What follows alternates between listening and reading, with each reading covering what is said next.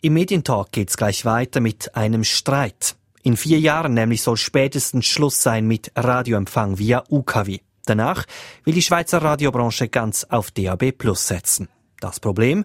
Unsere Nachbarn schalten UKW nicht ab und das beunruhigt vor allem die welschen Radiobetreiber. Sie fürchten die Konkurrenz aus Frankreich und stellen jetzt Forderungen.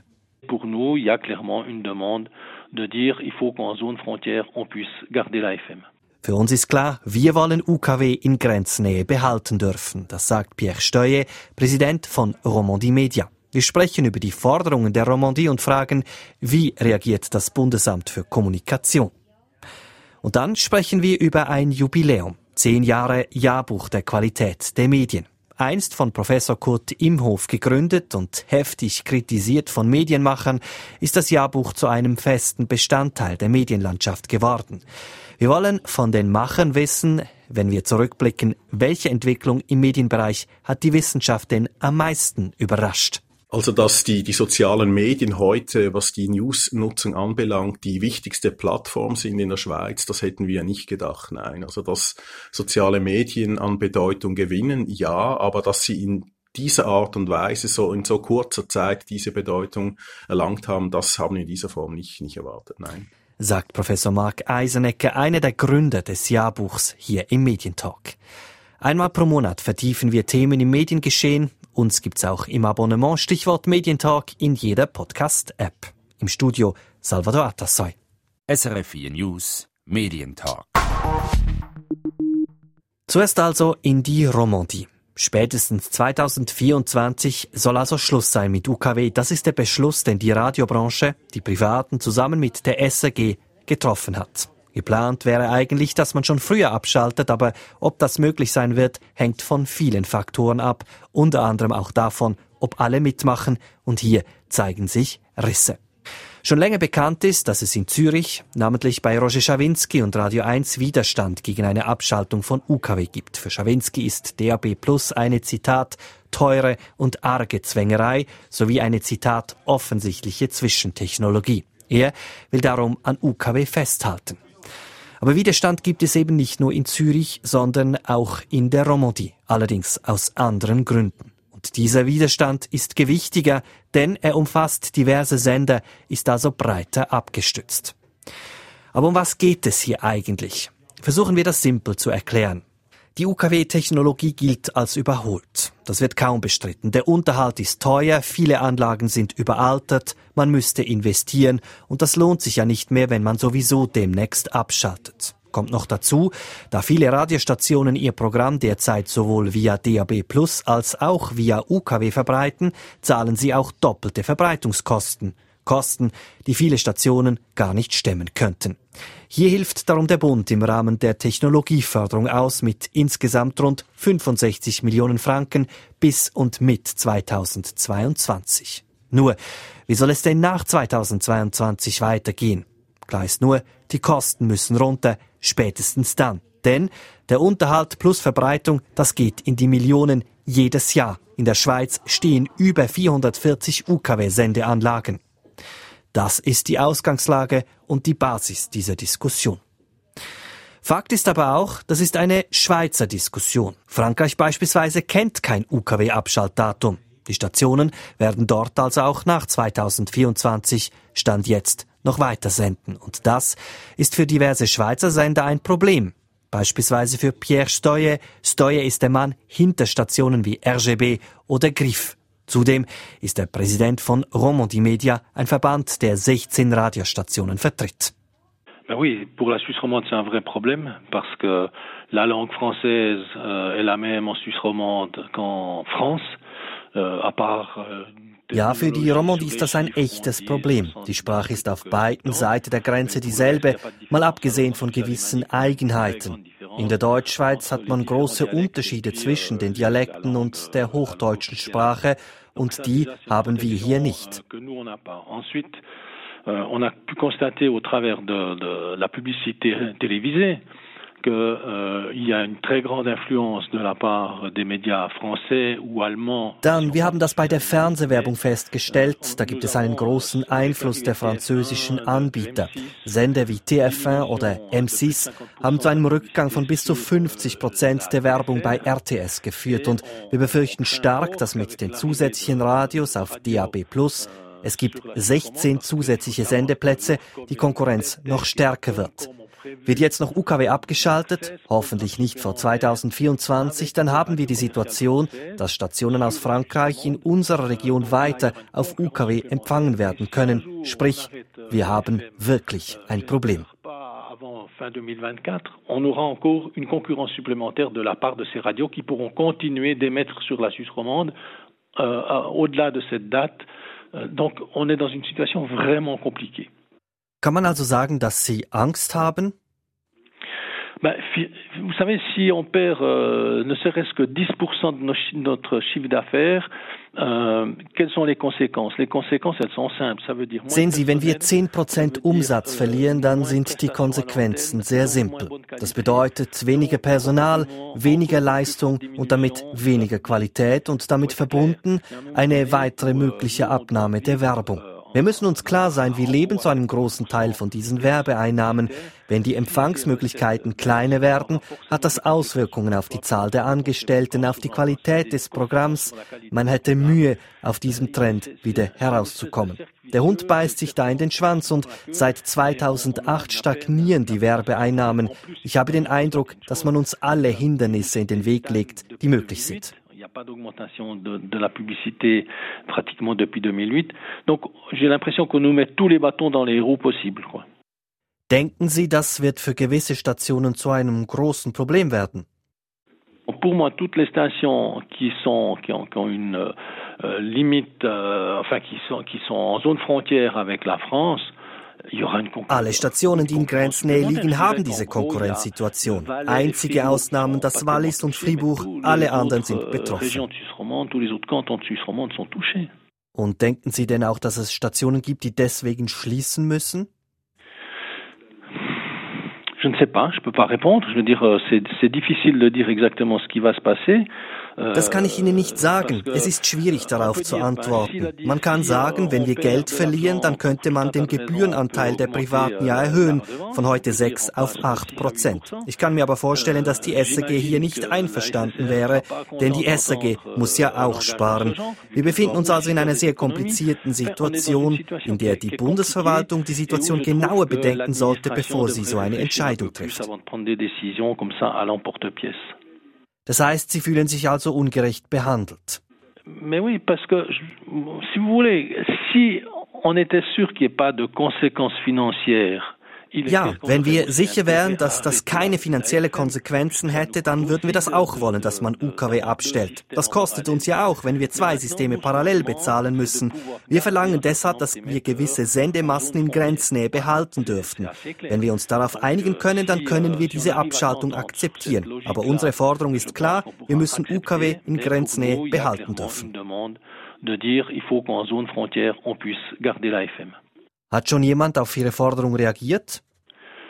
Pour l'instant, pas vraiment. Enfin, je veux dire, il y a quand même, il y a quand même des discussions euh, entre l'association suisse alémanique et la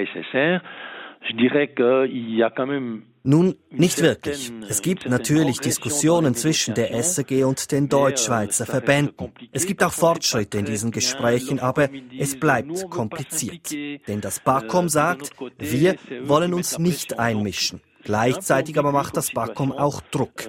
Aber wir werden trotzdem weiter verhandeln. Und wir sehen auch, dass die Einführung des Mobilfunkstandards 5G die ganze Sache noch komplizierter macht. Denn auch diese Antennen müssen ja errichtet werden, zusätzlich zu den DAB Plus Antennen. Und diese Vermischung, das könnte doch noch für Überraschungen sorgen. Puis on constate que euh, certaines administrations traînent les pieds parce qu'elles sont en train d'assimiler la 5G et, et, les antennes du DAB+. Donc euh, ça peut encore réserver quelques surprises de ce côté-là. Und wie reagiert der Deutsch-Schweizer Verband der Privatradios im Speziellen auf diese Forderung? Mais ils disent qu'eux, ils aimeraient bien pouvoir arrêter la FM pour ne pas payer à double. Sie würden UKW gerne abstellen, weil sie ja nicht doppelt bezahlen wollen, aber sie verstehen auch unsere Position. Sie sehen ja auch, dass wir Geld verlieren werden. Vielleicht muss man eben eine Lösung finden, die sich in der Romandie von der Deutschschweiz ein bisschen unterscheidet. Il faut trouver peut-être une solution un peu différenciée entre la Suisse alémanique et une partie de la Suisse romande, en particulier la, la Suisse romande qui est en zone frontière.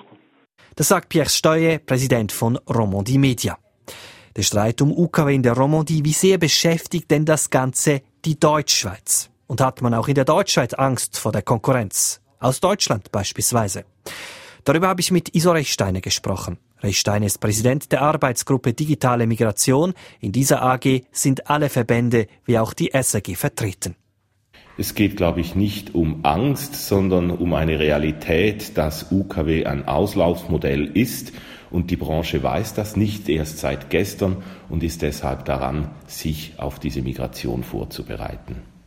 Ist es so, in der Romandie gibt es heftige Opposition entlang des Jurabogens und auch im Genferseebecken gibt es mehrere Besitzer, Schrägstrich Stationen, die sich gegen diese UKW-Abschaltung wehren. Zu den vorgegebenen Konditionen gibt es Probleme innerhalb des Verbandes. Die Situation in der französischsprachigen Schweiz im Jurabogen, im Arc Lémanique, ist tatsächlich eine andere. Dort ist die Konkurrenz aus Frankreich aufgrund der gleichen Sprache des Französischen äh, anders und wahrscheinlich auch ein bisschen diffiziler. Aber auch hier sind wir daran, Lösungen zu finden. Es soll am Schluss für alle eine Situation sein, mit der sie leben können und daran arbeiten wir. Der Romandie wird gefordert, dass die grenznahen Sendestationen zumindest noch eine Zeit lang weitersenden können. Die Rede ist von vier von vier Masten. Wäre das eine Option? Diese Frage diskutieren wir derzeit mit den Veranstaltern. Letztlich muss hier aber auch das Bundesamt für Kommunikation, das BAKOM, eine gewichtige Rolle spielen. Ich sage die Stichworte Konzessionsverlängerung. Hier ist das BAKOM am Zug. Sagt Isorech Steiner, er ist Präsident der AG Digitale Migration. Rechsteiner verweist also auf die Verantwortung des Bundes. Ich habe mich deshalb auf den Weg zum BAKOM nach Bilbien gemacht und mit Bernhard Meissen gesprochen. Meissen ist Vizedirektor des BAKOMs. Die Frage an ihn, ist 2024 also wirklich Schluss? Dieser Entscheid ist definitiv. Äh, diesen Entscheid äh, hat eigentlich die Branche gefällt im Bericht äh, von 2014 wo man entschieden hat, UKW bis spätestens Ende 2024 abzustellen. Das bedeutet, es könnte auch früher fertig sein. Es könnte selbstverständlich früher fertig sein, wenn sich die Branche auf einen gemeinsamen Termin einigt. Und das bedeutet, es würden dann alle gleichzeitig abstellen oder gibt es Ausnahmen? Das ist letztlich eine Frage, die die Branche ähm, selber beantworten muss, ob man schweizweit ein Big Bang machen will, ob man sprachregional abstellen will, ob man zuerst die SRG-Sender abstellen will und dann die Privatradios mit einem gewissen zeitlichen Rückstand. Das sind Dinge, die in einer Branchenvereinigung stehen müssten. Verbände, wenn man mit den Verbänden spricht, ähm, für die ist das schon ziemlich definitiv, dass die SRG zumindest früher raus muss wie sie. Das bedeutet, wenn das der Fall sein sollte, müsste die Abschaltung vermutlich 2023 spätestens erfolgen. Es gibt verschiedene Szenarien, die angedacht wurden, wo es beispielsweise heißt, die SRG geht Mitte 2022 raus und die Privaten mit sechs Monate Verzögerung. Das kann an irgendeinem anderen Termin auch sein. Letztlich für uns, äh, für das BRACOM ist entscheidend, was die Branche sagt und spätestens Ende 2024 ist fertig. Das ist ja so, es gibt wie gesagt verschiedene Verbände und es gibt große Unterschiede zwischen der Deutschschweiz und der lateinischen Schweiz, also die Romandie und Tessin, die haben beide dasselbe Problem, nämlich dass sie argumentieren, wenn man UKW abstellt, kommen die anderen Landessender, die anderssprachigen Sender rein von der Grenze auf der anderen Seite und machen den Werbemarkt kaputt. Die Rede ist von 10 bis 20 Prozent Einbruch im Umsatz etc. etc. Sie kennen die Argumentation. Ist Ihnen das Problem bekannt und für wie gravierend halten Sie dieses Problem? Also wir erachten dieses Problem nicht als so gravierend, ähm, dass es äh, die Branche irgendwie gefährden würde. Selbstverständlich kann es sein, dass äh, ausländische Sender einstahlen. Das gibt es heute schon. Ähm, vielleicht wäre es etwas stärker, aber letztlich ist eine Frage des Angebots. Wenn es den Schweizer ähm, Radiostationen gelingt, auf DAB gute Angebote zu machen, werden die Hörer ihnen auch auf DAB Plus folgen. Jetzt ist es so, dass man vor allem in der Romandie sagt, wir stimmen dieser Vereinbarung nur zu, wenn wir im Gegenzug auch etwas bekommen. Man fordert vier UKW-Antennen in Grenznähe, die weiterhin senden, wenn ich das richtig im Kopf habe. Wäre es eine Möglichkeit, dass Bakum sagen würde, ja, das ist in Ordnung? Also wie gesagt, auch das kann Bestandteil einer Branchenvereinbarung sein. Wie weit das dann technisch umsetzbar ist und was man dann sendet und welche Ungleichheiten man dort kreieren würde, das muss man dann anschauen, wenn ein konkreter Vorschlag auf dem Tisch ist. Es ist so, wenn man früher abstellt, dann ist es sicher einfacher, über 20, ähm, über diesen Abschaltdatum, über das Abschaltdatum hinaus bis Ende 24 noch etwas zu betreiben. Nachher stellt sich die Frage, wer bezahlt, wenn wir noch UKW-Sender ähm, betreiben und die Branche eigentlich nicht mehr auf UKW sendet. Sie sagen jetzt, das muss die Branche entscheiden. Die Branche wiederum sagt, wir wollen, dass das BAKOM uns hier mithilft zu entscheiden, auch Anreize gibt, uns entgegenkommt. Sie stellen sich also auf die Position, wir machen gar nichts. Das BAKOM bzw. der Bund hat immer gesagt, wir sind Enabler. Wir sind nicht jemand, der die technischen Vorgaben vorgibt. Es war ein Wunsch der Branche, dass man Audio digitalisiert. Dieser Wunsch kam äh, zu Beginn der Nullerjahre. 2006 hat man entschieden, DAB Plus wirklich flächendeckend einzuführen, weil man einfach eine breitere Angebotsvielfalt wollte. Das war letztlich der Ausgangspunkt, den die Branche wollte. Die, die Branche wollte mehr Sender haben. Das hat man gemacht. Der Bund hat dem Rechnung getragen. Nachher hat man sich wieder gesagt, in der Branche sollen sie sich einigen, wie man das am besten macht. Es hat einen Schlussbericht gegeben 2014, wo wo man eben den Endtermin festgelegt hat, Ende 2024, und die Möglichkeit allenfalls in der Branche früher etwas zu machen. Das BAKOM bzw. der Bund hat dann gesagt, wir helfen, wir unterstützen in dieser Zeit, wo es quasi doppelte Kosten gibt mit UKW und DAB+. Man unterstützt das, man zahlt einen Teil dieser Zusatzkosten. Man unterstützt insofern auch, indem man eine Werbekampagne betreibt, die letztlich das Umschalten auf DRB Plus unterstützen soll.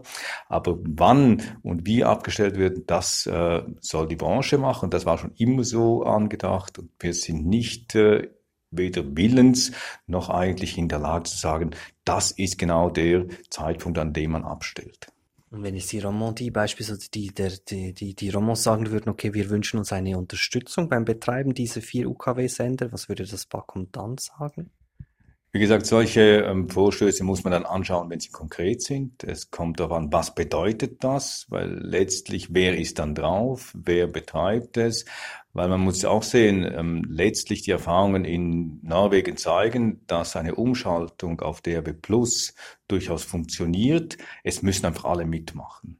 Wenn Einzelne ausscheren, ähm, dann gibt es Probleme und dagegen würde das Vakuum sicher vorgehen. Wenn man jetzt den Verbänden zuhört, dann hat man ein bisschen den Eindruck, man ist von einer Einigung weit entfernt. Die Romos beharren darauf, sagen, äh, bei uns kommt es sonst beispielsweise zu einem Arbeitsplatzabbau, etwas, was man hört. Die Deutschschweizer sagen, es ist eigentlich nicht so ein Problem. Wir sind da ziemlich sicher, dass wir das so durchziehen werden. Die Deutschschweizer sind in der Mehrheit. Wie empfinden Sie das Klima unter den Verbänden derzeit? Man war wahrscheinlich schon näher an einer Einigung, als man im Moment gerade ist. Ähm, ich stelle fest, dass es ein, immer etwas ein Hin und Her gibt. Äh, man möchte früher, man möchte weniger früh, man möchte wieder länger betreiben. Ähm, man hat sich noch nicht dazu durchringen können, wirklich gemeinsam eine Lösung ähm, zu erarbeiten. Es gibt noch durchaus Partikularinteressen, die jeder auch berechtigt sind, aber letztlich ähm, sehe ich Stand heute äh, nicht kurzfristig eine Lösung auf ein früheres Abschaltdatum, aber die Branche hat mich schon häufig überrascht und vielleicht überrascht sie mich auch da. Die Frage ist also, kann sich die Branche auf ein früheres Abschaltdatum einigen? Und wenn nein, schalten 2024 tatsächlich auch alle UKW-Antennen ab oder kommt es zu einem längeren Rechtsstreit? Denn es wäre durchaus denkbar, dass es zu Klagen von einzelnen Betreibern kommt. Das werden nun die nächsten Monate zeigen. Das ist der Medientalk, unser Blick auf das Mediengeschehen im Oktober. Wir verlassen die Radiobranche und wechseln zum Jahrbuch des VÖG. Das Qualitätsbewusstsein ist zerstört. Es waren düstere Bilder, die der Soziologieprofessor Kurt Imhoff 2010 in den Medien zeichnete. Imhof veröffentlichte damals das erste Jahrbuch der Qualität der Medien und sparte nicht an Kritik. Groß war darum der Widerstand und der Ärger, vor allem bei jenen, deren Qualität im Jahrbuch als doch eher mittelmäßig bezeichnet wurde. Imhof wurde von allen Seiten kritisiert, seine Methoden als fehlerhaft bezeichnet. Sicher, Imhof eine streitbare Figur, eine polarisierende. Schon fast brachial hat er 2010 eine Bresche in die Medienwelt geschlagen mit diesem Jahrbuch, das den Medienmacherinnen und Machern einen Spiegel vorhielt. Als Student musste ich in seinen Vorlesungen oft lachen, aber eben auch immer wieder hart nachdenken und hinterfragen. Klar, er war wortgewaltig, aber auch visionär. Denn das Jahrbuch, das gibt es immer noch. Als Imhoff 2015 starb, übernahmen seine Mitstreiter, allen voran Mark Eisenecker, heute Professor an der Universität Zürich und Kurt Imhoffs Nachfolger. Das Jahrbuch Qualität der Medien ist polarisiert heute deutlich weniger. Es ist, man könnte sagen, in der Mitte der Gesellschaft angekommen. Die Medienmacherinnen und Medienmacher haben sich an Kritik gewöhnt und daran, dass die Beobachter selbst eben auch beobachtet werden. Das sehen auch die Macher so, allen voran Mark Eisenecker. Ja, ich glaube in der Tat, der Kontakt oder die Interaktion, die Diskussion mit der Branche hat sich ähm, verbessert. Wir sind äh, stärker in Kontakt mit der Branche. Natürlich hat sich auch der, der Fokus teilweise verlagert des Jahrbuchs. Also dieses ursprüngliche Qualitätsranking ist immer noch wichtig, aber es ist nicht mehr das Wichtigste. Das Jahrbuch ist heute deutlich breiter aufgestellt. Es ist unser Anspruch, die, die Medienöffentlichkeit integral zu erfassen. Wir haben äh, den, den Fokus sehr viel stärker auf die Mediennutzung gelegt. Das war ja etwas, was wir zu Beginn praktisch nicht äh, im Jahrbuch drin hatten. Und ich glaube, in vielen Bereichen ist das Jahrbuch schon auch ein, ein Buch, das dem Informationsjournalismus den Rücken stärkt. Wir zeigen ja sehr dezidiert, dass gerade in diesem digitalen Umbruch, wo sich sehr vieles auf die Plattformen verlagert, der Informationsjournalismus unverzichtbar ist. Und das hat natürlich auch geholfen, ich sage jetzt mal, neue Brücken mit der Praxis, mit der Branche aufzubauen. Sie haben auch Pflöcke eingeschlagen in diesen zehn Jahren, Begriffe geprägt. Einer dieser Begriffe, die Sie ja quasi erfunden haben, ist der Begriff des oder der News-Deprivierten. Das ist Ihre Erfindung. Nicht ganz, nein. Also der Begriff der Deprivation ist nicht unsere Erfindung. Also diese ähm, Benachteiligung oder Unterversorgung, das ist ein Begriff aus der Soziologie oder Sozialpsychologie. Der ist von daher etabliert. Was wir gemacht haben, ist einfach diesen Begriff der Deprivation ähm, zu übertragen, äh, einen, einen Bezug herzustellen auf News und Information. Wir kommen ja gleich noch auf diese News-Deprivierten zu sprechen. Was heißt das eigentlich genau, wenn jemand News-depriviert ist? News-depriviert heißt, dass die, die Leute, die in diese Gruppe fallen, unterversorgt sind, also in sämtlichen Dimensionen unterdurchschnittlich häufig also selten bis nie News konsumieren über sämtliche Mediengattungen, die wir analysieren, seien das Abonnementszeitungen, Pendlerzeitungen, äh, Radio, Fernsehen und so weiter. Nur gerade im Bereich der sozialen Medien kommen sie gerade knapp in den durchschnittlichen Bereich der Schweizer Bevölkerung rein. Ich würde gerne ähm, drei Punkte etwas vertiefen in diesen zehn Jahren, die Sie geforscht haben. Eben der erste Punkt ist dieser Punkt der News-Deprivierten. Diese Zahl äh, hat sich ja nicht ganz verdoppelt, aber doch stark zugenommen in diesen zehn Jahren. Was können Sie mir heute über die News-Deprivierten sagen? Ja, also mal den, äh, den äh, bemerkenswerten Befund, äh, dass es stark zugenommen hat. Also diese Gruppe übrigens nicht nur in der Schweiz, international, also auch Reuters hat das ja im letzten äh, Bericht drin, allerdings eigentlich mit einem viel härteren Indikator. Dort wurde die Newsverweigerung gemessen. Auch die ist äh, international im äh, Zunehmen begriffen. Wir sind international bei 36 Prozent über andere, alle Länder hinweg gesehen ähm, äh, von Leuten, die aktiv News verweigern. Unser Begriff ist ja quasi eine, eine weichere Größe, von daher aber doch ähm, das Bemerkenswerte ist, dass das international zunimmt und dass es auch Gründe gibt, die das, die das erklärt. Als Sie begonnen haben, waren wir im 20er-Bereich, jetzt sind wir im 30er-Bereich. Also wir haben mindestens 10 Prozentpunkte, die zugenommen haben. Wie erklären Sie sich das innerhalb von zehn Jahren? Es gibt äh, verschiedene Faktoren. Also im aktuellen Reuters-Bericht wurden die, die Gründe auch abgefragt. Also man hat dann diese News Avoiders, wie das da genannt wird, gefragt, warum kehrt ihr gewissermaßen dem Informationsjournalismus äh, den Rücken? Es wurden zwei Gründe genannt. Das eine ist äh, die Ohnmacht. Also quasi das Gefühl, ich kann ja ohnehin nichts tun, äh, wenn ich da in diese Welt rausschaue und in die Zeitungen reinschaue, Medien reinschaue, ich mit diesen Entwicklungen, diesen negativen Geschichten konfrontiert und ich habe das Gefühl, ich kann ohnehin nichts ändern. Also diese Ohnmacht, das ist das eine. Und das andere die Negativität, also die, die News Avoiders sagen, wir werden zu stark mit, äh, mit negativen Dingen dann konfrontiert, wenn ich mich diesen journalistischen Medien zuwende. Und das will ich eigentlich gar nicht. Ich möchte lieber äh, positive Dinge, äh, ein Stück weit weit unterhalten werden. Das sind mal zwei, zwei Gründe. Dann glaube ich, gibt es, äh, gibt es weitere Gründe. Was wir sehen, ist, dass diese News-Deprivierten sind ja sehr stark auf sozialen Plattformen unterwegs und da sind andere Nutzungsmotive im Zentrum, nämlich das Socializing, also das Vernetzen mit den Friends, vor allem auch die Selbstdarstellung. Ich gebe was über meine Identität preis, zu welcher Community, dass ich gehöre. Das ist mit Abstand das wichtigste Motiv und dann im zweiten Rang kommt die Unterhaltung und erst im dritten Rang kommt äh, die Information. Das heißt, ein bisschen zugespitzt, Leute, die sehr stark bis ausschließlich auf sozialen Plattformen unterwegs sind, die werden wie ein Stück weit entwöhnt vom Informationsjournalismus. Und vielleicht der, der letzte Grund ist, äh, die Streaming-Plattformen haben äh, massiv zugenommen, gerade bei den Jungen auch, also Netflix, Amazon Prime, äh, Spotify. Oder weil das bemerkenswert ist ja, dass diese, diese News-Deprivierten, die nutzen Medien wie verrückt. Es ist nicht so, dass die wenig Medien nutzen. Sie haben ein unglaublich hohes äh, Zeitbudget, das in die Medien reinfließt, aber eben nicht in den Journalismus. Und was vor allem genutzt wird, sind diese Unterhaltungsangebote, diese Streaming-Angebote und da genügt ein kurzer Blick beispielsweise in S-Bahn auf die, die Bildschirmchen der, der Smartphones, um zu sehen, dass sehr häufig diese Serien von US-Anbietern dann entsprechend genutzt werden. Das ist ja, dass diese News Deprivierten ist eine Selbstdeklaration, man muss sich selbst einschätzen, dass etwas auch immer wieder kritisiert wird, dass man dann vielleicht eine falsche Selbsteinschätzung macht. Da werden sie auch immer wieder angegriffen dafür. Was sagen Sie denen? Ja, die, die, die Wahrnehmung ist natürlich ein wichtiger Indikator. Also, wie soll ich sagen, es gibt auch Vergleichsstudien mal, die zeigen, dass äh, diese Indikatoren sehr stabil sind. Auch wenn man das mit tatsächlichen Nutzungsverfahren, also Tracking-Diensten und ähnlichen äh, Methoden vergleicht, sieht man, dass äh, die Grundbefunde sehr, sehr analog sind. Also diese, diese Wahrnehmungsmuster doch ein, ein stabiler und, und guter Indikator sind, von daher eine verlässliche Währung für dieses Phänomen sind. Sie haben die sozialen Medien erwähnt. Ich nehme an, das ist einer der zweiten Dinge, die Sie sagen würden, wenn Sie diese zehn Jahre betrachten, die sich stark verändert hat. Haben Sie damit gerechnet, dass die sozialen Medien so dominant werden im Informationsjournalismus, wie sie das heute sind?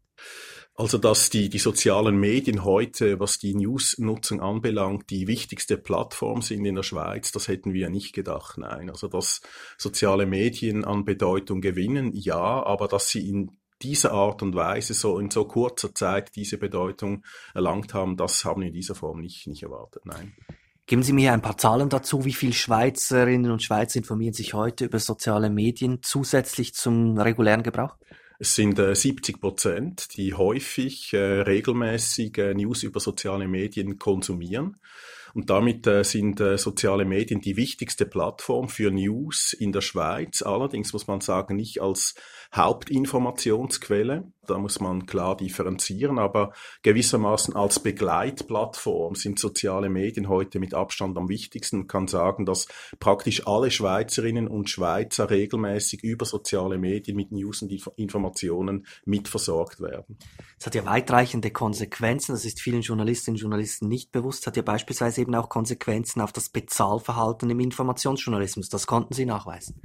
Ja, das hat Auswirkungen. Also Leute, Vielnutzer von sozialen Medien, die ähm, Journalismus-News sogenannt entbündelt konsumieren also quasi nicht mehr entlang von spezifischen Marken wie, wie 20 Minuten oder Blick oder NZZ etc., sondern gewissermaßen das, was ähm, zusammengemischt wird im, im Newsfeed auf sozialen Medien konsumieren. Das sind diejenigen, die die tiefste Markenbindung haben zu journalistischen Medien und entsprechend dann damit verbunden auch äh, die geringste Zahlungsbereitschaft aufweisen. Diese Zahlungsbereitschaft liegt heute noch bei etwa 11 Prozent, wenn ich das richtig im Kopf habe. Die war früher aber etwas höher. Die war höher, genau. Also seit äh, rund drei Jahren ist dieser Wert äh, von 11 Prozent relativ stabil. Aber das stimmt, früher war der Wert äh, deutlich höher. Er ist auch international, gibt es große Unterschiede. Wenn wir schauen in skandinavischen Ländern, da ist der, der, der Wert, also die Zahlungsbereitschaft deutlich höher. Aber er hat abgenommen, ja, langfristig betrachtet. Jetzt haben wir ja diese Urheberrechtsdebatte gehabt in der EU. Es ist davon auszugehen, eben, dass früher oder später auch mit dem, dem neuen, mit dem neuen Fördermodell, Stichwort Mediengesetz des Bundes, ähm, hier etwas Bewegung reinkommen wird, wenn es dann kostet. Und man sagt, es sind nur noch elf bereit zu bezahlen. Ist, ist eine Chance da, dass sich dieser Trend irgendwann wieder umkehrt? Also ich ähm, muss ehrlich sagen, ich bin da im Moment pessimistisch, dass das gelingen wird, äh, diesen, diesen Trend ähm, kurzfristig, mittelfristig zu kippen, weil einfach die Konkurrenz zu gratis verfügbaren Informationen und News derart groß ist, dass das ganz, ganz schwierig ist. Ich glaube, was ganz zentral ist, dass wir die, die Bürgerinnen und Bürger, insbesondere auch die, die jungen Menschen, äh, stärker dafür sensibilisieren, dass Journalismus Ressourcengeld braucht. Das ist ein Thema, das in Schulen, in Bildungsinstitutionen eine viel größere Rolle spielen muss. Und über diesen Prozess kann man etwas bewegen, aber das ist wirklich eine langfristige Perspektive. Also es bedeutet, wenn überall Paywalls hochgezogen werden, würde das Stand jetzt folglich bedeuten, der Anteil der News-Deprivierten würde eher noch weiter steigen. Das kann man zumindest nicht ausschließen, das ist das eine. Und ähm, das andere ist ja auch, äh, wir sind äh, grundlegend mit einer Problematik äh, konfrontiert, dass ja der Journalismus ähm, im Netz eine zentrale Rolle spielen müsste, weil wir wissen, dass im Netz, in sozialen Plattformen, auf den digitalen Plattformen Desinformation, Hassrede und ähnliche Dinge eine große Rolle spielen. Von daher müsste der Journalismus also diese sogenannte ähm, äh, Gatewatching oder Kontrollfunktion übernehmen. Und von daher ist es auch ein Problem, wenn gewissermaßen die Perlen des Journalismus hinter den Paywall stecken, weil er dann genau diese Kontrollfunktion nicht wahrnehmen kann. Von daher finde ich das äh, Modell vom, vom Guardian interessant, also dieses Spendung, spendefinanzierte Modell und auch sehr dezidiert die Haltung vom, vom Guardian, dass der Journalismus im Netz diese Rolle wahrnehmen muss. Ich glaube, das ist tatsächlich etwas, ein Weg, den wir stärker gehen müssen. Das Gegenargument da wäre ja, dass beispielsweise eben Fake News, solche Dinge, bei den Schweizern ist es diese Markentreue und, und im Prinzip die Fähigkeit zu äh, unterscheiden, was ist richtig, was ist falsch, die ist ja noch da. Also diese Gefahr besteht ja nicht. Also das steht, also nicht würde ich jetzt nicht sagen, das stimmt, Desinformation ist nicht das größte Problem in der Schweiz, aber es gibt andere Probleme, beispielsweise dass PR eine, eine große Bedeutung, eine wachsende Bedeutung hat, auch in der Schweiz, gerade im digitalen Netz. Das haben wir auch untersucht. Also politische PR, also partikularistisch äh, gefärbte Information hat einen großen Stellenwert. Äh, der Ton in sozialen Netzwerken ist schrill, er ist laut, er geht sehr rasch gegen die Person. Von daher ist es dringend notwendig, dass der Journalismus im Netz auch präsent ist. Wenn wir jetzt noch eine dritte Entwicklung anschauen, die bisher eigentlich nicht existiert hat und erst in den letzten Jahren gekommen ist, ist die Bedeutung von Messenger-Diensten in der Information. Haben Sie damit gerechnet, dass die irgendwann überhaupt eine Rolle spielen? Ich hätte nicht gedacht, dass auch in der Schweiz die, die Messenger-Dienste für den Journalismus, also Nutzung von News und Journalismus, diese Bedeutung spielen. Ähm, äh, da ist ganz klar ein Trend, eine, eine Zunahme zu, zu konstatieren, international, aber auch speziell auch in der Schweiz. Und das ist in verschiedenen Hinsicht eine Problematik, über die wir mehr sprechen sollten. Das ist etwas, was viele Leute nicht verstehen. Was hat ein Messenger mit Information zu tun? Das hat etwas damit zu tun, sehe ich das richtig, dass quasi die eigene Bubble mit Informationen bedient wird, dass man Links teilt, solche Dinge. Ganz genau. Also es geht darum, dass in der Schweiz vor allem Messenger-Dienste es erlauben, natürlich auch sich zu abonnieren, äh, spezifischen Medientiteln gegenüber. Aber das Wichtige ist eigentlich, dass die Peers der eigenen Community einem versorgen mit Informationen, mit News, mit, äh, mit äh, Beiträgen, die gerade für, für Aufsehen ähm, äh, gesorgt haben, das dann gewissermaßen teilen auf diesen Plattformen. Und worin liegt denn, also worin, ist das ein Problem oder ist das okay? Ja, es ist ein Problem äh, dann, wenn das weiter stark zunehmen würde, weil ich meine, die, die Messenger-Dienste sind eine private Form der gesellschaftlichen Kommunikation, die unter Ausschluss der, der Öffentlichkeit stattfindet. Und die Demokratie lebt ja davon, dass der gesellschaftliche Diskurs äh, in einem substanziellen Maß eben transparent stattfindet. Nur wenn er transparent äh, vor einem Publikum stattfindet, ist es möglich auch zu kritisieren, wenn da völlige Falschinformationen beispielsweise zirkulieren. Also mit anderen Worten, je mehr, dass der gesellschaftliche Diskurs über derartige Plattformen privatisiert wird, desto größer ist die Gefahr, dass auch ähm, Desinformation, Fake News, Hassrede, diffamierende Äußerungen in der Gesellschaft eine größere Bedeutung erlangen und dass der Journalismus eben genau seine zentrale Funktion der Kontrolle, diese Watchdog-Funktion nicht mehr wahrnehmen kann. Wir kennen äh, Beispiele aus dem Ausland. Südamerika ist ein Beispiel, Brasilien, Wahlkampf, Verbreitung von Falschmeldungen etc. etc. Ist das etwas, was Sie, wenn Sie sagen, eben diese Privatisierung dieser digitalen Öffentlichkeit in diesen Messengern, ist das etwas, was Sie auch sehen, so eine Gefahr? Ja, ich sehe diese, diese Gefahr tatsächlich, aber vielleicht grundlegend kann man sagen, dass diese privaten Dienste vor allem auch in Mediensystemen eine große Rolle spielen, wo, wo wir quasi Defizite haben, also autokratische Systeme beispielsweise, Systeme mit, mit Demokratiedefiziten. Dort verschiebt sich der gesellschaftliche Diskurs stärk auf diese, diese Plattformen.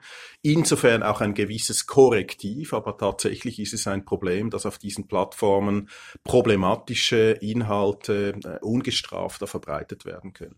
Sagt Professor Mark Eisenecke, er und sein Team am FÖG, dem Forschungsinstitut Öffentlichkeit und Gesellschaft, sind verantwortlich für das Jahrbuch der Qualität der Medien. Alle Resultate gibt's auch zum Nachlesen, den Link online bei uns, srf.ch-medientalk. Das war's vom Medientalk im Oktober, verantwortlich und im Studio Salvador Atassoy.